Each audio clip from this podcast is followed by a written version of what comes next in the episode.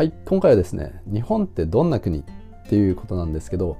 あの外国人にですね例えばあの日本ってどんな国って聞かれた時にあのどういうふうに答えます？まあ、どんな国っていう質問自体がまあかなりあの漠然としてはいると思うんですけどでも実際ですねこういった聞き方ってされるんですよね。だからこうちょっと仲良くなればコミュニケーションの触りとしてですねこういった質問って結構お互い普通にこうし合うんですよ。あの日本ってどんな国って聞かれた時にやっぱりこう一生懸命答えようとこうするじゃないですか。こういった時っていうのはですねあのほぼみんな例えばあの日本の四季について話すと思うんですよね。例えばあの春は桜が綺麗でとか夏はあのジメッとしていて夏祭りがあって花火大会があってとかですね。あとあの秋は紅葉が綺麗でみたいなそういった話ですね。あとあのジャパニーズブランドとかですね。メイドインジャパンあのトヨタとかソニーとかですね。あとあの食べ物とか例えばこう寿司とか天ぷらとか刺身とかですね、まあ、そういった目に見える部分っていうのは割とみんなこう話せると思うんですよね。でも例えばその外国人ともっと仲良くなってお酒を飲みに行ったとしてもっと深いところにこう話が入っていった時に日本の社会構造とかそういった部分まで話すことってできます？目に見えない部分ですね特にこう。まあ日本人はおとなしいとかあの日本はガラパゴス化してるとかですね。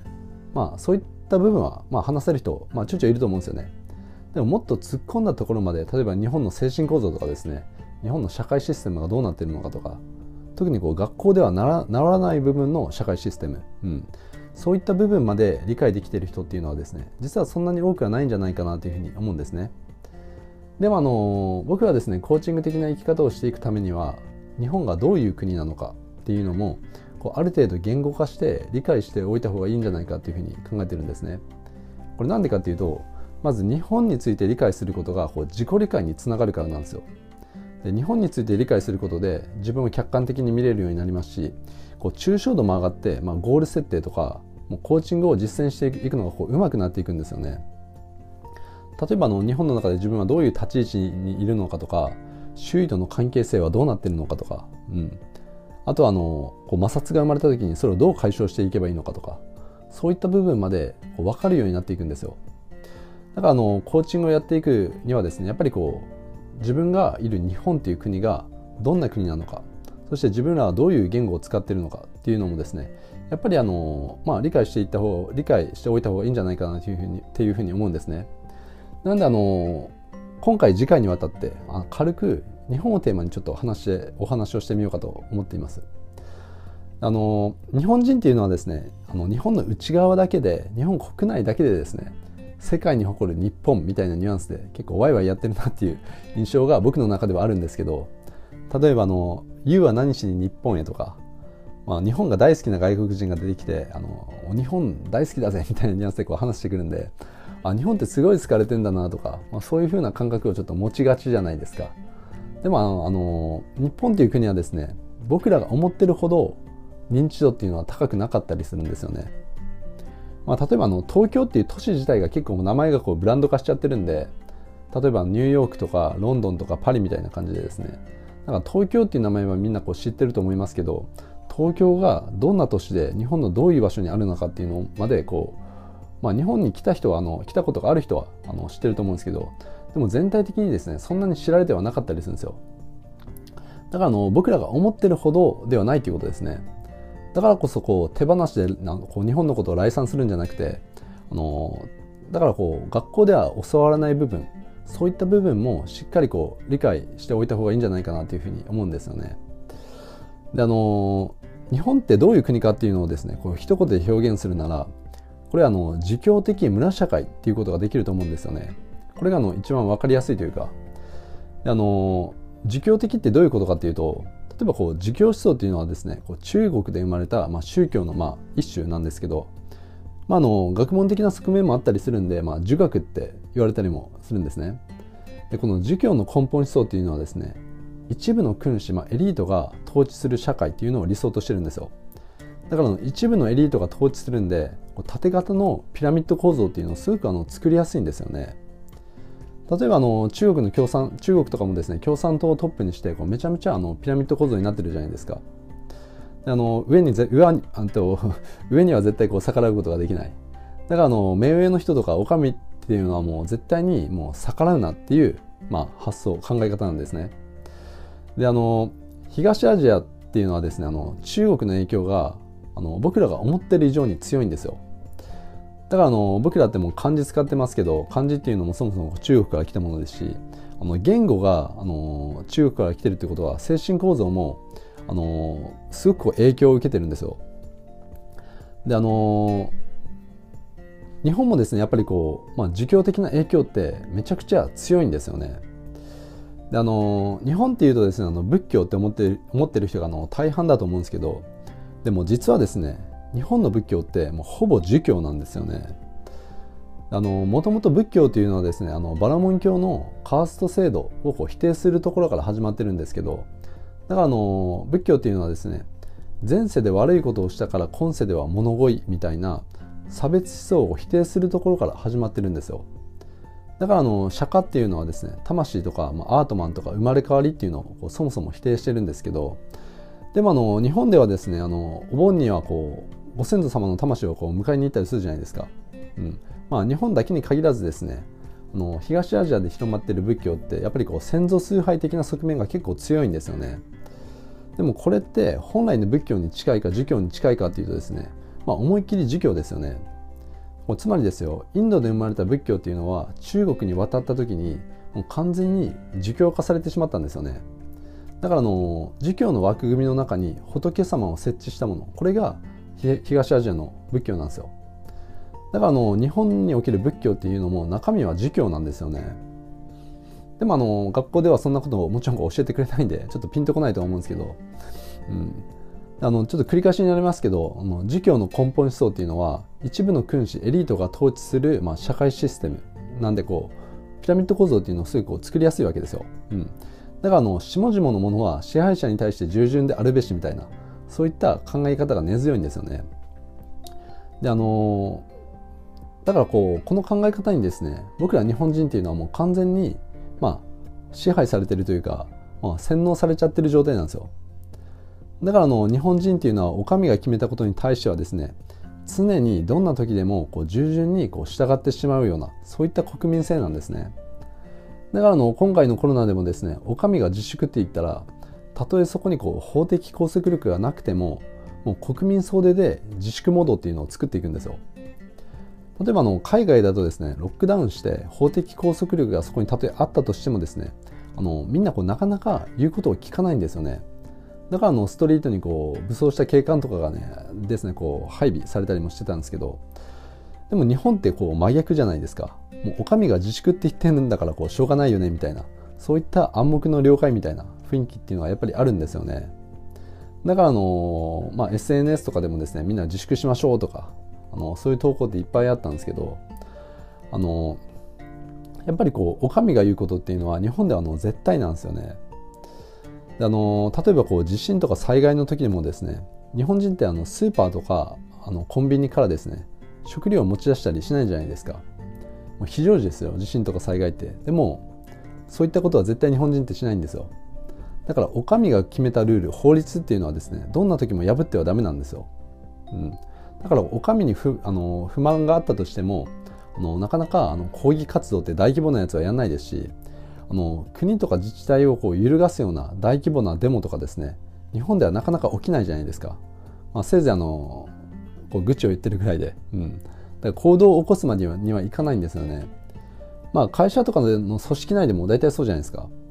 あの上司のことって、まあ、愚痴を言うぐらいで何かその実際こうあの上司の前で直接何かをこう言ったりしないですよね。うん、だからあのお上が言うことは絶対というか、うん、完全にだからこう自教自教思想に支配されてるようなそういう感じなんですよね。であの日本人っていうのはですねこういった宗教的な話をするとですねやっぱりこう全然ピンとこないっていう人が多いんですよね。うんまあ、宗教アレルギーが多いというか、うん、え宗教みたいなそういった捉え方をやっぱりしてしまうんですよね。まあ、これあのオウムの影響とかもあってやっぱりこう宗教アレルギーっていうのがやっぱり結構強くて日本人って。でもあの海外ではですねあの宗教イコール道徳とか宗教イコール生き方っていう構図っていうのは全然もうごくごく普通のことなんですね。例えばあのキリスト教圏ではですねあの常識とかモラルっていうのはあのみんなこうキリスト教の倫理観によってこうできてるわけですよ、うん、だからあのキリスト教を信仰していくっていうことはキリスト教が持つ倫理観だったり道徳観を採用して生きていくっていうことに他ならないんですね。であの僕はあの20代前半っていうのはバックパッカー的な感じだったんですけどあの海外で仲良くなった外国人にあの何の宗教を信仰してるのってこう何回かこう聞かれたことがあるんですよね。でその時あの無宗教って答えたんですけどその時あのいやいやいやっていう反応されたんですよ、うん、だからもし日本人が海外で私無宗教無宗教ですけど何かみたいなこと言っちゃうとですねあこいつはモラルを持ってないやつだみたいにあの見なされかねないんですよ。それだけあの宗教っていうのはですね海外では当たり前のことなんですね。であのやっぱりこう日本人っていうのは以前の僕みたいにですねやたらこう無宗教って言いたがる人がやっぱり多いんですよ、うん、でもあの実際のところですね日本人ほどやっぱりこうやっぱりというか日本人ほどこう宗教的でこう信仰深い国ってあんまりないんですよね。こどういうことかっていうとですねこうご飯を食べる時とか手を合わせてみんなこういただきますするじゃないですか。でそうした後にご飯に箸を立てて出されたらほぼみんな不快になると思うんですよね。あるいはこう怒り出すと思うんですよ、うん、やっぱご飯に箸を立ててくるっていうのはあの、まあ、仏教的な、まあ、まあ、仏教っていうかまあ授業ですけど僕らの仏教って考えてる人がほとんどですよね。そういう仏教的な儀式で死者に対して行う振る舞いじゃないですか。それをやられるとやっぱりこう怒るんですよ、うん、であのあのなんていうんですかねこう儒教的なバックグラウンドがあるんで、うん、当たり前のようにこう目上の人を立てて相手にこう敬意を払う時はこう頭を下げる、うん、お辞儀をする礼をするっていうふうな、あののこう根付いてると思うんですけどつまりですよ日本ではですねあえて宗教という言葉を使う必要がないぐらいあの生活の中に宗教が浸透しているっていうことなんですよ。完全に宗教がもう溶け込んでるんですよね。だからもうあえて宗教云々とか言う必要がないんですよ。あの日本っていうのはですねこう多神教の国なんで、まあ、いろんな神様がこう共存してるようなそういう感じなんですけどあのしかもあの八百万の神っていうぐらいだから本当もうたくさんの神様がいるんですよね。もう至る所に、うん、であの自然にもアミニズムって言ってあの神様が宿ってますしもう万物に神様が宿ってるんですよ。だからトイレにも神様がいるじゃないですか日本の場合。だから一個人が何でもかんでも神様化できるんですよ。だから一神教みたいに神様があの絶対的な存在ではないんですよね。であの日本の神話を見ててもですねなんかあのまあ神様って全然こう完璧ではないですし、まあ、僕らとほとんど変わんないというか、まあ、どっか抜けてたり怒りっぽかったり、うん、だからあの神様がすごい身近なんですよね。親近感があるというか、うん、であのこうした日本人の宗教観って実はあの外国人の目から見るとですね完全に理解を超えてたりもするんですよね。だからこう結婚式でこう牧師の前で結婚式あげる人ってまあ結構いると思うんですけど、うん、牧師の前でまあいろんなこう愛を誓ったりですね、まあ、すると思うんですけどでもあの葬式ではですね仏教式でやる人が多いじゃないですか。お経付きで、うん、それにこう七夕とかですね、まあ、クリスマスとかハロウィンとかひな祭りとかバレンタインとかもう本当何でもありっていう感じなんですよね。であの僕が生まれた家ではですねあの仏壇の前にこう普通にクリスマスツリーとかまあ置いてたりやっぱりしましたもんね。だからもう完全に向こうの人から見たらもうカオス状態なんですよ、うん。まあ、よく言えばあの懐が深いっていうことだと思うんですけどうん、だからの本当宗教っていうのを意識する必要がないぐらいもういろんな宗教が生活の中にこう溶けて溶け込んでるんですよね。あのネイティブアメリカンでナバホっていう先住民族がいるんですけどナバホナバホの人たちって朝日が昇るとその朝日を見てこう毎日お祈りをこう捧げるらしいんですよね。であの日常生活の中にもですね宗教的な儀式っていうのはこう結構あったりするんですけどでもあのナバホの言葉には実はですね宗教という単語がないんですよ、うん、だからあの宗教という単語がないのにお祈りとかこうするわけですよ。だから彼らにとってはそうすることが当たり前なんですよね。だからあえて宗教という言葉を使う必要がないぐらいそれが当たり前のものとして生活の中にも溶け込んでるんですよ。であの僕ら日本人の宗教観とかっていうのもやっぱりこれに近いものがあるなというふうに僕は思うんですね。であの宗教という言葉にアレルギーを持ってる人人もですねあの無宗教をこう主張する人も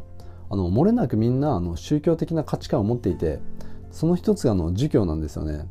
だからあの儒教的な行動規範とか価値基準に基づいて僕らというのはあのみんな行動してるんです行動してるんですよ、うん、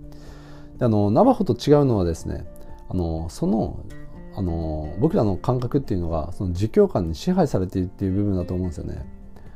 あのナバホっていうのはですねあの宗教的な価値観っていうのはあの外からこう持ってこられたものじゃなくてナバホの歴史の中で、まあ、生活の知恵としてですね自然発生的に生まれたものなんですね。だからそれをやるとこう幸せに生きることができるからただそうしているだけっていうそういう感じなんですよ、うん、でだからあの宗教という言葉が使を使うことが必要がないですし宗教的なことを例えばやってたとしてもそれは彼らにとってのこう幸せに結びついてるんですよ。